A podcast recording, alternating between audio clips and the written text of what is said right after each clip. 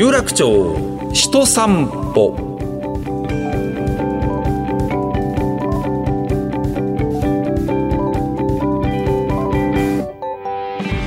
どうもラジオパーソナリティの上柳正彦です。ポッドキャストでお送りしている有楽町人散歩。このプログラムは東京有楽町で働く方生活をする方をゲストにお迎えいたしまして有楽町について語っていただくとともにこの街で生きる人々が思う豊かさについて伺っております。さあ今回のお客様はですね JR 有楽町駅からすぐ有楽町ビルディングの地下1階でありますね。鉄道模型のね専門店お店があるんですね。いやもうここもさっきちょっとこう伺ってからもうああこれ懐かしいなこの色はいいななんてことを言いながらずっと見ております。はい。このお店勝見有楽町店の店長の大竹進さんにお話を伺ってまいります。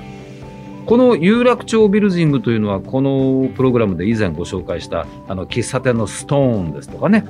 それから新しくできました吉本有楽町シアターが入っているビルなんですね。1966年昭和41年に完成したこのビルの地下1階。ここもですね私が入社して日本層入社して40年近くなりますが随分とお店も変わりました。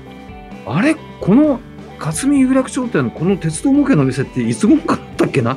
最初からはなかったぞなんてこと今思ってるんですがえその辺り伺ってみましょう。この後は勝見有楽町店の店長大竹進店長が登場です。有楽町人散歩。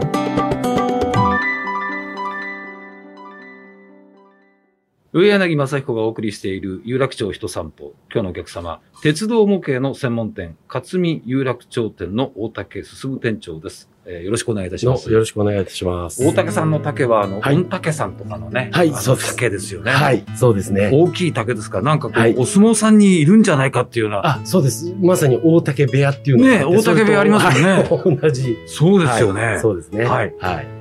えーこの、まあ、有楽町ビルディングっていうと、今はいちょうど昼下がりですので、はい。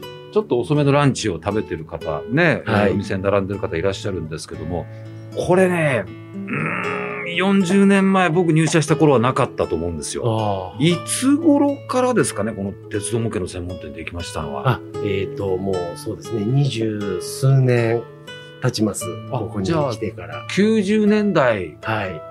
ぐらいから。そうですね。はあはあはあはああれ僕ね、実はね、し4年か5年ぐらい前に、はい夕方の番組で中継にいきなりここにお邪魔して、はい。いきなりお話を伺うという大変失礼なことをやらせていただいたことがあるんですが、はい。まあ、好きなんですよ。ああの、はい鉄道に詳しいわけでも何でもないんですが、やっぱり世代的にあの乗り物が好きなもので、はい。で、プラモデルというものでずっと育ってますし、はい。金属でできた鉄道模型なんていうのは、はい。まあ、子供にとってみるとちょっと高嶺の花なんだよ、はいですけども、もう憧れてあのずしんとくる感じとかがね、はい。大好きだったんで、まあはい寄らせていただいて、その時よりも店舗広がってますよね、これ。あ、そうですね。あのー、2年前に、ええあの、拡張いたしまして、約面積が2倍に。おお2倍になるということは、はこの鉄道模型の展示する場所が増えて、はい。いいですよね。そうですね。あのーええ基本的にまあちょっと、越長ゲージっていう、はい大きい車両なんで、うんできるだけスペースがあった方が、まあありがたかったんですけどね。そうですねええーこのショーウィンドウの中にですね、もうはいきちっといろんな鉄道模型がですね、もう山手線がそこにあります。その向こうには京急のシリーズがいっぱいあります。はいその下は阪急の電車の色合いが好きですね。あのチョコレートえ色ね。ああ、はい。はい。それから電気機関車に蒸気機関車というのは綺麗にディスプレイしてますね。あ、ありがとうございます。さっき、実はね、あの、地震がちょっとだけあったんですよ。はい。気づかれました？ああ、全然気づかな茨城で震度3だったんですよ。あこれ、あの、収録のあくまでも日でね。ああ、す11か月の25日なんですよ。はい。これ、東日本大震災とか大変だったでしょうね。あはい。あの、やっぱり多少なりとも車両が、こう落っこちてダメージを受けて。そうでしょうはいね。だもうそれだけこう繊細なものでね、はいもう細かいとこまで忠実に作られているものなんですけども、あの、大竹店長ははいもうずっとこの、えー、勝美さんにですね、はい鉄道が好きで入社して、はい。もう叩き上げでずっとやってらっしゃるとお見受け、お見受けしたんですが、はい。いかがでございますか？はい。そうですね。はい。でも本当に最初あの入社した時は、はい。ざっくばらにこうも模型の世界はいいなってっていう形で飛び込んできたんですけど、それは学校卒業してすぐですか、いや、違います。もう全く畑違いの仕事をしておりまして、前職は。どちらの方にいくつぐらいまでいらっしゃったんですか、あ、ちょうど、勝見に入って3 32の時に入りましたんで、はあはあはあそれまでは全く違う、あの、通関業の仕事を通。関っていうのは、はい。あの、輸入商品を、はあはあ。あの税関に申告するああはあはっていう、あの、業者があるんですけどあ、全然違えう。全然違う。このまた大胆な転職ですけども、なんか、はいああ、やっぱり、うん、この年とともにこの模型はの世界っていいなっていう、あはあい。じゃあ、昔から好きではあったけど、あはい、あの、小学校の頃とかは、はいやっぱり鉄道模型っていうのが一時期ブームになってて。ムーブになりました。はいい、ろんなサイズのものがね。そうです。はいで、その後ラジコンとかやってて、それでもう育ったような感じだったんですけど、ええまあ、え学生、高校ぐらいになると一時期もうずっと離れてて、えはい。はい。で、大人になって、あの、たまたま横浜の方のお店行った時に展示してあったのが、えええやええっぱりそれが、あ、やっぱいいなえっていう感じで、それで、転職を決意した。転職決意しましたね。はあ、通関のお仕事から鉄道模型のお仕事にとはい。いうことですね。はい。えーこの鉄道模型、えーまずこのサイズというのははい、どれぐらいのものでどういうふうに呼ばれているのか、ちょっと説明していたはいだけ。ますか？まあ、あの、俗に言う HO ゲージっていうやつなんですけども、これはあの、実車の80分の1、うんうん新幹線とか大きい車両は76分の1で作られてるんですけども、線路の幅は何センチぐらいであ、すか、はい、ね、16.5ミリですね。16.5ミリでですね。はい。この16.5ミリの線路の幅の上に、はい。鉄道をもう本当に細部に至ってはい。再現してるわけですけど、そうですね。どういうところをこだわってらっしゃいますか？ここ見ると面白いよってのありますか、やっぱりね、あのーそれが一番難しいところが、その、車両によっても、はい。同じ車両によっても、年代によって、はい。ついてる機器類とか、あと上についてるパンタグラフとか、形状が違ったりするんです。これはマニアの方は見逃さないですよね。はい、そうなんです。はい。ねはい。だ大竹店長、ちょっとこれね、年代的にっていうのがはい。ありそうですよ ありね。ます。あります。だから、あの逆にパーツなんかもうちなんか販売してるんですけど、その年代のこの車両にどのパンタだっけっていう質問とかもあるんですよ。そうすると、もうそこが、やっぱり、もうわからないところでもあるんで、その都度調べて。ああ、ね、それからこうやって横からこう見ますとね、えええーこのボディの下のところに車輪があるんですが、車輪以外にもいろんな部品がこうついてますよね。あついてますねここも細かく再現してますね。はい。本当はもっと細かくは表現は、実写の方はついてるんですけど、ええそこはちょっとデフォルメしたり、はい。そのだからデフォルメのセンスも問われますよね。いや、もうこれはね、本当にあのー設計の、うん。本当もう、すごいところだと思いますね。お金と時間かければそれは細かくはいけるけども、はいまあそこも限度もあるだろうし、でもそうなんで。パッと見た感じの質感だとか、はい。そういったものですよね。はい。そうです。まさにうちの車両は、はいすべてがあの、真鍮製なんですよね。はいはい。はい。なんで、あの、持った時も、掴んだ時からもう真鍮の良さが伝わっています。手首にこうグッとくるあの重さですよね。はい。で、あとこのひんやり感とね。はいなひんやり感までですか。そうなんですよ。そこで、うんうんうん。やっぱりみんな虜になられちゃうんですよね。ひんやり感か。はい。私も、この勝見に入社する前にはい、初めて持った時に、はい。え、何これ？っていう衝撃的でしたね。なはあとね、僕さっきあの、阪急のい。はい。電車の色が関西出身なので、はい。あのチョコレート色が大好きなんですけども、はい。この色だってね、はい。この色だよなっていう色にちゃんとなってるわけですよ。あ、はい。これも難しそうですね。はい。別に阪急の人が色合いの調合を教えてくれて、はい。ね、塗ってくれるわけじゃないですからね。じゃないですからね。で、一番、これもう本当にあの製造の方から聞いたんですけど、はいその実写と同じ色にして、は模型に塗ると雰囲気が変わっちゃうんです。絶対そうですよ。そう。絶対そうですよ。はい。80分の1にするとイメージが全然変わっちゃうんです。なんで、そこもやっぱり職人の技ですよね。こうやってディスプレイして、はいそしてこう、まあ、蛍光灯を中心とした光の下で、はい。どういう色合いに見えるのか、みたいなところですね。そうです。そうです。まあ、明るいところで見るのと、はあの、例えば実写なんかでも、外走ってる色合いと、うんホームに止まってる色合いっていうのが全然違うんですよ違いま。すよね。違うんですよ。うなんで、そこをどこを取ってっていう、やっぱりね、色も本当大変です。あの、はいこの勝美さんでは、はい。こういう新しい列車を作ろうと、まあ、企画して、はいえ、どういうふうに作ってってんですか？あ、はい。まず、はいあの、企画会議っていうのがございまして、はい。楽しそうな企画。でいいいいですね。いろいろやっぱりあの趣味の世界なんで、ええ。いろんな意見がやっぱり出るもんですから、出るよね。なかなか進行がはあ難しいところはあるんですけど、はい。ただその中で決めてって、じゃあこれをやろう。はっていうふうに決まった時に、はいそこから初めて設計が、から入るってい。いう感じなんですけど、うんうんうんだいたい設計から発売まで、はい。だいたい1年ぐらいは要します。かかるんですね。はい。設計ということは、その、この模型のための設計図をはい。書くわけですよね。書きます。はい。はで、車両によっては同じ車両でも、その年代によってこの窓の配置が違ったり、あ。まあ、調べるのが大変なんですよ。大変ですよね。大変で。す。はい。大変でしょうね。はいで、この真鍮製の、まあ、部品をこう作っていくんでしょうけど、それはどういうところで、どういう方が作ってるんですか？あ、これはね、あのーそういう専門の外注さんがはい。いますんで、そこにお願いして、部品なんかは作ってまあす。職人さんがいらっしゃるわけですね。います、また別のところに。はあ。でも、じゃあ、色を塗る職人さんもいらっしゃってとうはい、いらっしゃいます。そういう専門の会社がありますんで、え伝統工芸の世界ですえね。そうですね。はあまさにその通りだと思います。はい。じゃあもうここにあるのは、勝美ブランドの、はい。勝美ブランドで考えはいて作った鉄道模型ということになりあ、ますよね。そうですね。はい。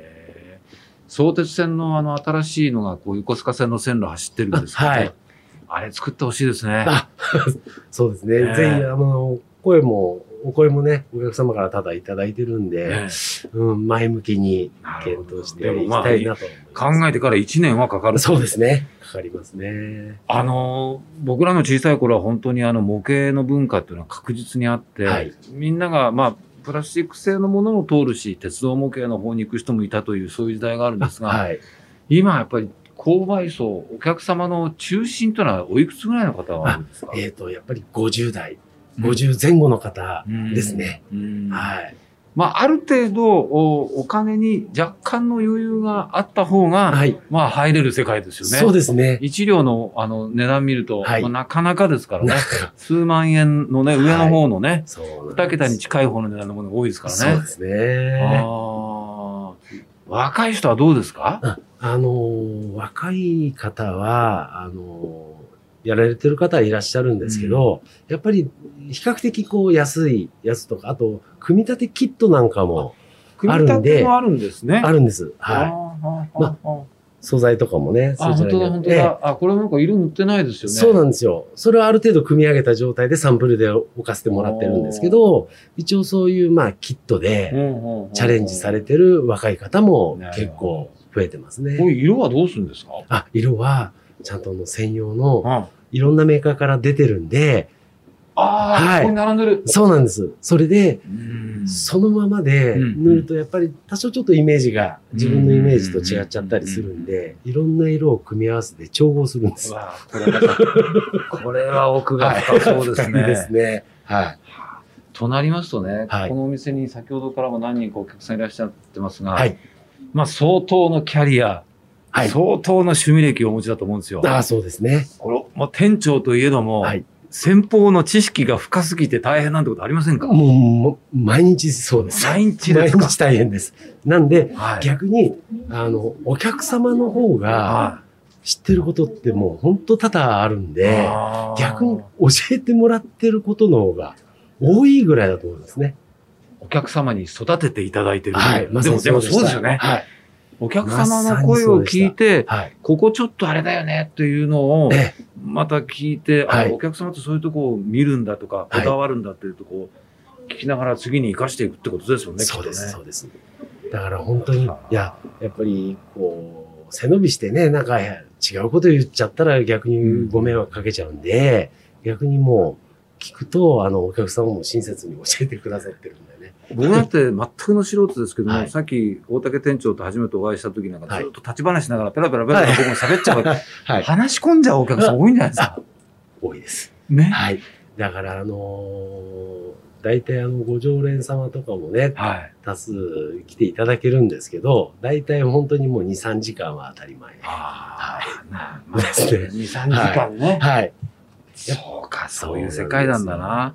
あの、この、まあもちろんですね、この有楽町の、有楽町ビルディングの地下1階にある勝見有楽町店にお越しいただきたいと思うんですけども、はい。あのジオラマというね、はい。この風景の中をはい。鉄道模型が走るというのがあるじゃないですか。はい。あれも相当いろんなところでご提供されてるみたいですね。あ、そうですね。はいおか。げさまで、はい。受注をいただいてまして。関東ですとね、東武博物館ですね。はい。そうですね。はい。下町にある博物館ですね。はい。そうです。東急で電車とバスの博物館ですね。あ横浜市、市電の保存自然保館。存館さんも。これも有名ですよね。そうですえね。ーとうとう結構いろんなところで、はい。こちらのお鉄道模型、そしてジオラマも合わせてはい。見ることができると、はい。そうまあですいうふうにね。なっております。はい。えー大竹店長は、はいこの勝見有楽町店の店長さんになって、はい有楽町の方に来るようになったんですかね、もしかしたら。あ、そうですね。えっと、その2年前までは、はいあの、港未来のランドマーク店のああ、ありますね。あります、あります。あちらの方にいまして、で、2年前に有楽町店に。あはいじゃあ、え有楽町は2年目ということになりますと、はい。どうですかね、有楽町にこう勤めるようになって、この印象、イメージ。はい。印象ですか。はい。。あのー、港未来地区はですね、はいどっちかっていうと、こう、ファミリー層、うんうん若者うんが中心だったんですよね。そうでしょうね。はい。うん本当有楽町店に来てからですね、やっぱり周りの雰囲気も大人の方が多いかなっていう、はい、そういう印象でしたね、まず第一が。どうですか？あの、はい。お昼ご飯なんかもいろいろ食べるとこね、まあまあ、はい。探しはあると思うんですけど、はい。いいとこ見つかりましたか？いや、あの、ごめんなさい。いや、時間がね、あまりなくてですなね、あの、お昼もパパッと食べてすぐ業務に戻る感じなんで、お弁当がお 多い弁当ですね。ただ、この近隣にお弁当、おはいはい。昼時売られてるんで、ものすごく増えましたね。そうです。はだから、あの、いろんなものが選べて、うん、それはそれで楽しいですよね。まあ、一人のおはい客様が2時間し話し込むということがあるわけですから、はい なかなかはい席外してやらないですよね。そうなんです。だから重なっちゃってると、もう、すいません、ちょっと待っててもらえますか？え、俺の店長だろうみたいな感じですよね。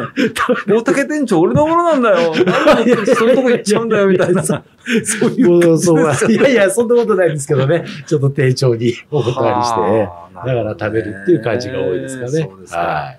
えー、まあ改めて伺いますが、有楽町のまあ豊かさみたいなものにね、はいついて皆さんに伺ってるんですけども、はい大竹店長にとってこの有楽町ってどんな街でございますかね？ああの、なんて言うんだろう。まあ、一言で言うと、はい懐かしさが詰まった街ですかね。うんうんうん特にあの、日比谷口はまあ、この、うちが入ってるこのビルも、はいなんかこう、ちょっと昭和チックな、そうですね。はい、感じうが、んなんか落ち着いて、いいですね。あとは、あの、新橋から有楽町にはいガードした、ガードしたね。はい。あそこがまたリニューアルされて、黒字になりましたからね。はい。日比谷を黒字。この、はい、あの雰囲気も、まあ、明治ですからね、あの赤レンガができたのは。ある種鉄道ファンにとってみるとねいや、たまらない、いいと思いますねね、意向みたいなものはそのまま今のね、はいところに取り入れられてる。そうです。もちろん、港未来のあのね、整然としたスキッとした美しさもいいんですけど、あ、いいんですけど。やっぱり僕らの世代はちょっとこれ的な。そうなんですよ。なんか、あの、はい、有楽町とか新橋あたりのがしっくりくる。落ち着くんですね。あのはい意見があったところでですね、は、はいいそろそろお時間でございます。はいどうもどうもありがとどううございました。もありがとうございました。はい、今日のお客様、鉄道模型のお店、勝見有楽町店、有楽町ビルディングの地下1階でございますね。大竹進店長にお話を伺いました。どうもありがとうどうございました。もありがとうございました。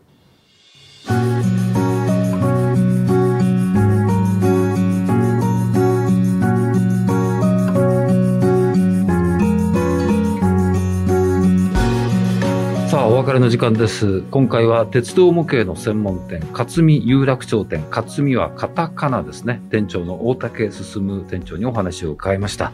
いやーもう、本当にね、ここで、私なんか一杯やりながらずっと模型を見ていたいなというね、なんてことを言いながら、ね、色を塗る道具、それから走らせるね、様々な機器、こういったものもね、面白そうですね。はい。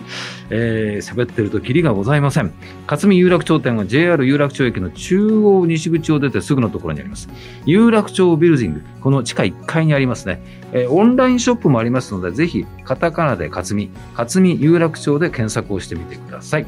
さあ、そしてこのプログラムのメインプロジェクト、有楽町歌作り計画です。有楽町の新しいテーマソングを生み出そうというものですが、エントリーをしていただいたたくさんの楽曲から5曲まで絞られております。